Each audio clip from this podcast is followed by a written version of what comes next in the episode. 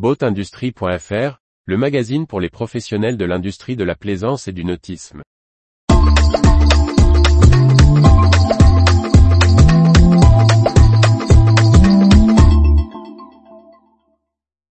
Croissance d'entreprise du nautisme, des questions d'échelle. Par Briag Merlet. En regardant l'actualité de l'industrie nautique, on voit certaines entreprises réduire la voilure, d'autres appuyer sur l'accélérateur. Trouver la bonne échelle pour sa société, c'est l'enjeu économique et personnel pour tout entrepreneur de la plaisance.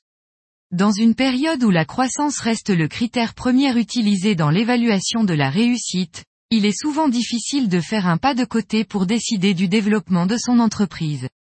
Choisir de maintenir un niveau constant d'activité, voire de réduire son catalogue pour travailler mieux et dans de meilleures conditions, est un choix délicat. C'est pourtant celui de nombreuses PME du nautisme, particulièrement dans les chantiers de construction. Un an après, Denis Bourbigo nous rappelle pourquoi il se félicite d'une pause dans la production de ces grands modèles de voiliers. Se concentrer sur son savoir-faire est également un gage de réussite. C'est probablement ce qui guide en partie le choix d'un acteur nettement plus gros du nautisme, le groupe Beneteau.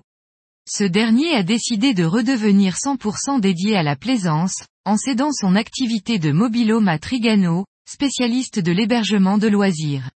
Le groupe vendéen garde néanmoins des axes de diversification dans les services, la location et les marinas, mais en restant dans le nautisme. Dans d'autres cas, la recherche est celle de l'effet de masse.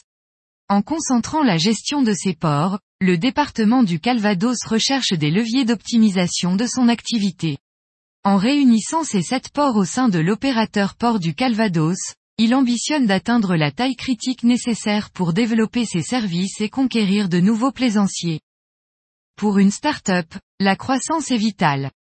Concept, avec son Liberty Pass, l'a bien compris et pour accélérer, les fondateurs font appel à de nouveaux associés pour développer leur offre de location illimitée par abonnement.